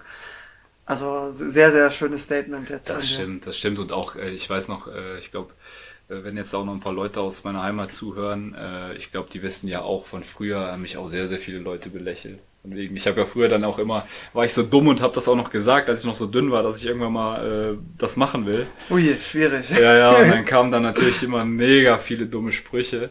Ähm, aber sowas hat, hat man immer. Und ich glaube, es ist halt auch ein Sport, der halt viel belächelt wird. Es ist auch einfach so, ähm, durch die ganzen Vorurteile, die es da gibt. Ähm, und ja, da muss man einfach drüber stehen. Wenn man das machen will, dann soll man das tun. Und ich merke ja jetzt auch, dass mir sehr viele Leute schreiben und, und auf meine Stories antworten und sagen, wow, krass, cool und so. Ähm, aber nochmal, das ist für mich sowas, das kommt dabei, weil ich das wirklich für mich gemacht habe. Ähm, und die Bestätigung, die man dafür kriegt, ist natürlich schön. Das, das, das will wahrscheinlich jeder, diese Anerkennung. Und das, das ist super schön. Und das trägt halt auch nochmal dazu bei, dass ich sowieso schon glücklicher bin in meinem Leben. Und äh, ja, ist einfach toll. Fabi, findest du das auch toll? Ich finde es auch ganz fantastisch, ähm, Marc. Und ich muss sagen, deine, deine Frage hat mich ein bisschen verwirrt, weil es ist ja offensichtlich, dass es sich gelohnt hat. Ähm, und es geht ja auch nicht nur ums Bodybuilding an sich. Es geht einfach darum, wenn man sich Ziele setzt ähm, und diese auch erreicht oder zumindestens alles in seiner Macht Stehende tut, um es zu erreichen. Und wie Marvin selber sagt, äh, am Ende ist es ja auch ein bisschen Glückssache. Hast du zufällig an dem Tag äh, fünf Typen, die einfach noch trainierter sind als du, dann wärst du Sechster. Oder ähm, schaffst du es wirklich mit dieser Form äh, sogar Zweiter oder Dritter zu werden? Also da hast du ja dann gar keinen Einfluss mehr drauf, äh, wie fit die anderen sind. Wichtig ist, der Marvin ähm, ja, hat das erreicht, was er sich vorgenommen hat. Deswegen, natürlich hat sich gelohnt. Er hat vor allem sich selber bewiesen, dass er es kann und die Anerkennung äh, von allen anderen ist nur ein Bonus. Die Frage, die ich viel interessanter finde, Marvin, ist die folgende. ähm, du hast jetzt dein Ziel erreicht. Du hast die Bestätigung äh, von dir selber bekommen, auch von einigen anderen. Ähm, Würdest du jetzt da einen Haken hintermachen oder würdest du sagen, Bodybuilding ist auch etwas, was ich mir äh, nächstes Jahr äh, weiter vorstellen kann oder sogar die nächsten fünf Jahre? Boah, da habe ich lange, lange, lange drüber überlegt äh, und stand jetzt äh, am Höhepunkt meiner Diät, würde ich dir tatsächlich sagen, ich mache das nie wieder. Das war so schlimm. also die ganze Diät. Ja. Ähm, aber nein, also ich glaube realistisch, Bodybuilding wird immer ein Teil von mir sein. Ich werde auch wahrscheinlich mein Leben lang trainieren gehen. Ähm, ich möchte jetzt aber trotzdem mal eine Pause davon. Also ich muss jetzt nicht nächstes Jahr schon wieder auf der Bühne stehen. Ich muss jetzt nicht das Ganze nochmal in den nächsten Jahren, also nächstes Jahr nochmal machen. Ähm, und, und, und ich will das auch nicht meiner Freundin nochmal zumuten, das Ganze nochmal zu machen. Man muss dazu sagen, ich bin, ich hatte eine sehr, sehr schlechte Ausgangslage. Das heißt, ich glaube, sollte ich das nochmal machen in meinem Leben, äh, ist meine Ausgangslage auch viel, viel besser. Somit muss ich auch wahrscheinlich keine sechs Monate da wie ein, wie ein Irrer ins Fitnessstudio laufen, um die gleiche Form zu erreichen. Ähm, also von daher, es wird immer ein Teil von mir bleiben. Ich werde immer trainieren gehen, aber nicht mehr wie jetzt sechsmal die Woche für drei Stunden am Tag. Das wird dann, äh, werde ich auf jeden Fall reduzieren. Ich möchte meine Form beibehalten. Ich möchte weiterhin fit bleiben. Ähm, aber was dann, wer weiß, vielleicht, vielleicht stehe ich in ein paar Jahren nochmal auf der Bühne, aber ähm, Stand jetzt ist, dass ich mir auf jeden Fall erstmal ein paar Monate oder vielleicht ein, zwei Jahre auch eine Pause gönne ähm, und gucke, was passiert. Für mich war es jetzt wichtig, das zu erreichen, das habe ich geschafft, Haken gesetzt, wie du sagst, äh, und ähm, habe die Erfahrungen gemacht. Ähm, und jetzt muss ich mir eine andere Herausforderung suchen, oder? Ja. Ja, Markus, dann, dann würde ich auch wieder an äh, dich übergeben. Ja, vielen Dank, dass du meine Frage als verwirrt bezeichnet hast. nee, aber ich habe, also sie war natürlich, ich habe sie extra provokant gefragt, weil ich glaube, viele da draußen fragen sich schon so, okay, ja, ein, halb, machst du das? ein halbes Jahr sich wirklich quälen, das ist ja, du verzichtest auf, auf geiles Essen und ähm, setzt dir sowas voraus, nur um die, dir selbst zu, etwas zu beweisen und äh, deswegen fand ich das schon legitim, aber ich habe mich natürlich sehr gefreut, dass Marvin gesagt hat, es hat sich gelohnt und das quasi als Inspiration verstanden hat, anderen zu zeigen, hey Leute, äh, zieht das durch. Aber ich hätte es auch absolut verstanden, hätte er gesagt so, ja, äh, fragst du mich in ein paar Monaten, würde ich ja sagen, aber jetzt gerade dieses, äh, ich weiß, ich muss noch eine Woche lang mich quälen, äh, keine Ahnung, aber genau. Ähm, fand deine Frage aber besser, Fabi, weil... Aber, äh, ja, aber darf ich noch ganz kurz man, was darauf antworten? Ja, komm. Ja. Es gibt ja diesen Spruch, no pain, no gain. Und ähm, nice. das, das bezieht sich ja nicht nur auf Bodybuilding, das bezieht sich, glaube ich, auf fast alles im Leben, auf, also vor allem Sportler, ich glaube, wir alle drei sind sehr sportaffin, ähm, kannst dir jeden Sportler angucken, der auf engen Turnier und engen Wettkampf äh, sich vorbereitet, die alle verzichten, die alle investieren eine Menge Zeit. Nehmen wir jetzt die Fußballer, die sind in Deutschland am bekanntesten, ne, der, der bekannteste Fußballer der Welt oder einer der äh, Top-Fußballer der Welt. Ich denke mal Cristiano Ronaldo, Lionel Messi der äh, Ronaldo, der verzichtet ja immer noch und trainiert sich und macht alles für die Wettkämpfe. Und, ja. ähm, ne, und auch wenn du jetzt äh, Klavier spielst oder irgendwas Musikalisches machst, musst du da trainieren wie ein Irrer. Und all diese Menschen sind im positiven Sinne bekloppt. Also, ne? Ja, und trotzdem würden absolut. die, glaube ich, alle sagen, ähm, ja, äh, hilft nichts, ne, muss ja. Und die bereuen es nicht, weil sonst würden sie es ja nicht machen. Aber ich, ich glaube, was wichtig ist, dass man seine eigene, eigenen, dass man das für sich selbst macht. Ja. Weil jeder hat ja seine eigenen Gründe, ja. warum er das macht. Ähm, bei mir habe ich die Gründe ja jetzt schon erläutert, aber ich, also ich muss ganz ehrlich sagen, es gibt manche Leute in dem Sport, jetzt im Bodybuilding zum Beispiel, das kann ich nicht nachvollziehen, weil die, es gibt, ich glaube, ich habe da auch mit Markus vorher schon drüber geredet, ähm, du hast so die Bodybuilder und so die Influencer, so diese ja, Fitness-Influencer. Ja, und du hast so die Fitness-Influencer, die so das Game verstanden haben, die wissen, okay, der Mainstream will nicht aussehen wie Arnold Schwarzenegger, der Mainstream will einfach nur ein bisschen fit sein. Die machen das dann auf dieser Influencer-Schiene Schiene und machen da ein bisschen Kohle bei. Und dann hast du die Bodybuilder, die das Ganze auf dem Wettkampfniveau machen und für die das wirklich ihr Leben wirklich nur auf Bodybuilding ist jedes Jahr neue Wettkämpfe, Kämpfe, Diät und so, damit aber keinen Cent verdienen und die sich dann gleichzeitig über die Influencer lustig machen, die dann sagen, ja, ihr seid doch alle voll dünn, so, habt viele Bücher gelesen, aber wart noch nie im Fitnessstudio.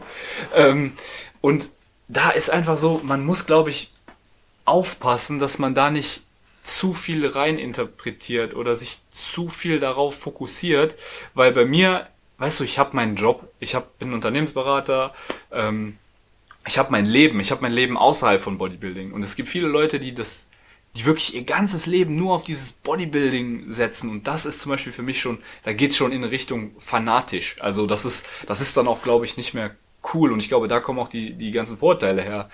Ja. Weil ich sehe auch immer wieder Leute in dem Sport, die nur von Sp Sponsor zu Sponsor gehen, äh, weil sie, die wechseln den Sponsor nur, weil die bei dem Sponsor 50 Euro mehr kriegen als bei dem anderen.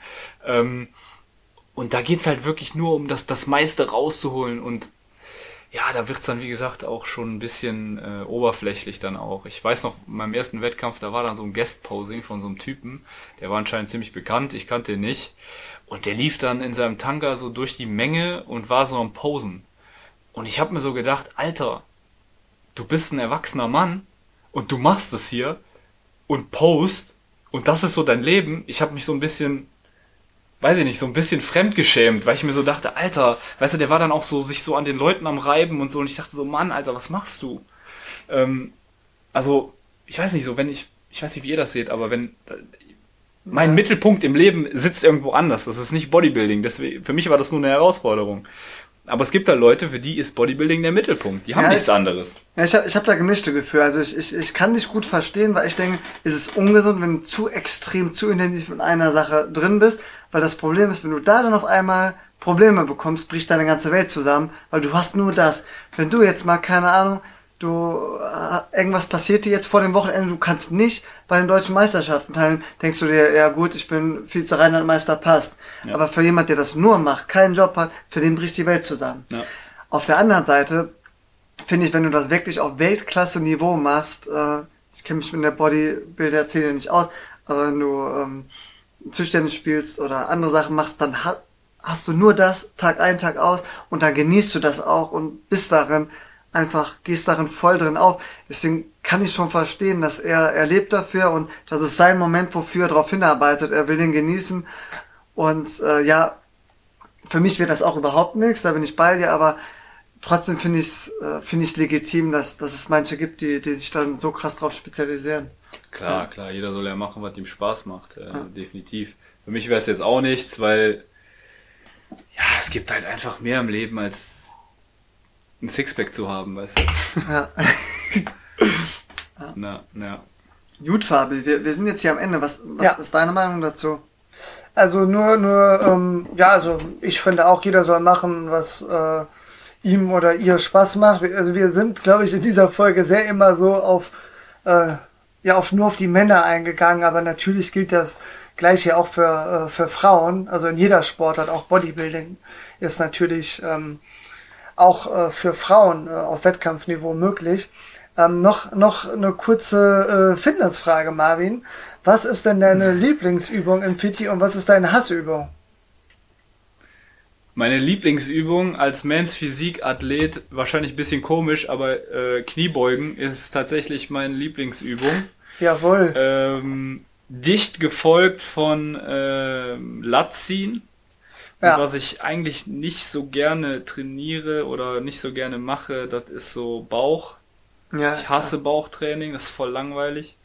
Ähm, und also ich trainiere zwar gerne Brust, aber es ist so meine Schwäche. Also so Bankdrücken und sowas ist jetzt auch nicht so, dass ich sage, boah geil, Bankdrücken. Was, was machst du da? Ich mache, äh, warte, ich drücke auf der Bank. Ja, sicher. Boah, also wenn ich, wenn ich noch richtig esse, dann war bisher das, das Schwerste, was ich gedrückt habe, waren nur 130 Kilo. Also das ist jetzt auch nicht so viel. Und ähm, Ja. jetzt in Diätzeiten, ähm, Schrägbank drücken, was mache ich da noch?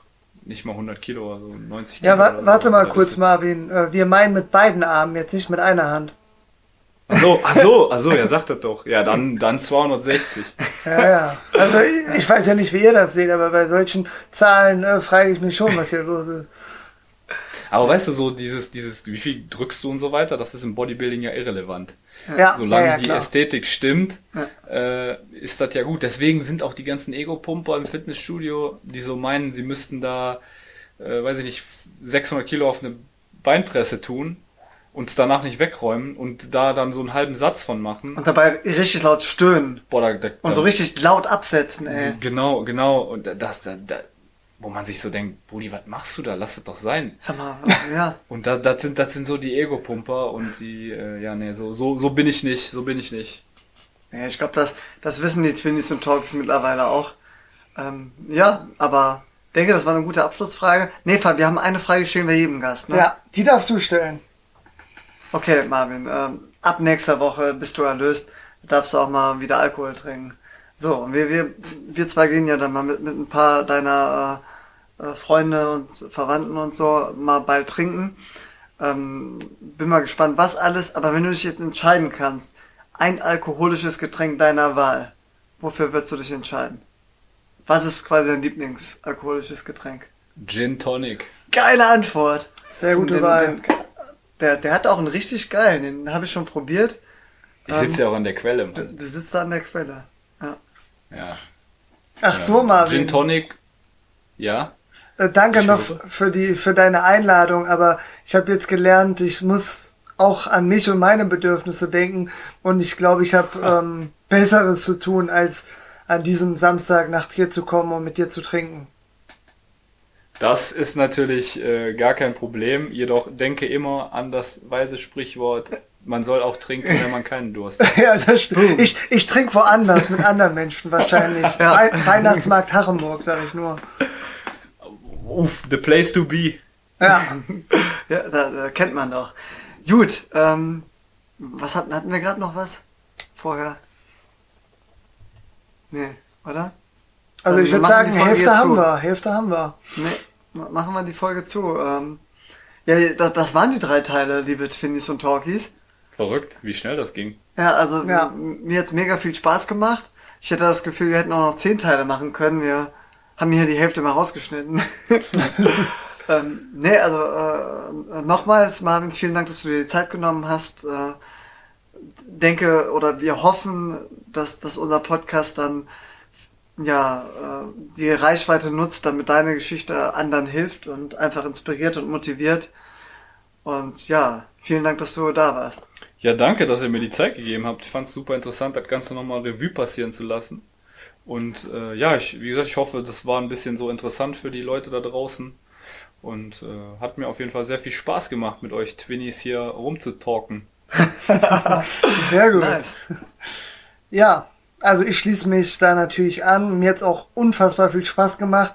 Hab noch eine kleine redaktionelle Anmerkung. Also wenn ihr ähm, das jetzt äh, inspirierend fandet und vielleicht da noch auf ein paar äh, coole Tipps von Marvin hofft oder ähm, ähm, ihm Feedback geben möchtet, dann, dann schreibt ihm gerne persönlich. Aber ihr könnt auch uns schreiben und wir leiten es weiter. Da sind wir pflegeleicht. Ähm, wir verlinken ihn bei äh, Instagram. Und Marvin, äh, wie spricht man äh, dich da eigentlich aus bei Instagram? Mais Fleiß. Nice flies, nice.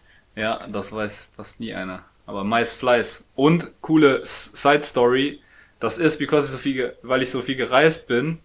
Und Mais wegen meinem Namen und Fleiß. Ah, geil. Ja, habe ich mich schon öfter gefragt tatsächlich. Deswegen konnte ich auch letzte Nacht nicht schlafen. Nice. Ja, geil, Fabi. Ich würde sagen, das ist Rekord. Wir haben die längste Folge überhaupt aufgenommen. Äh, Ja. Aber warum nicht? Es hat sich gelohnt, denke ich. Absolut. Und, und dann danke nochmal an alle äh, fürs Zuhören. Und wir verabschieden uns wie immer mit einem Ciao und Ciao. Und ciao. bleibt gesund. Yo. Yo, schreibt Keep- uns. Keep it real.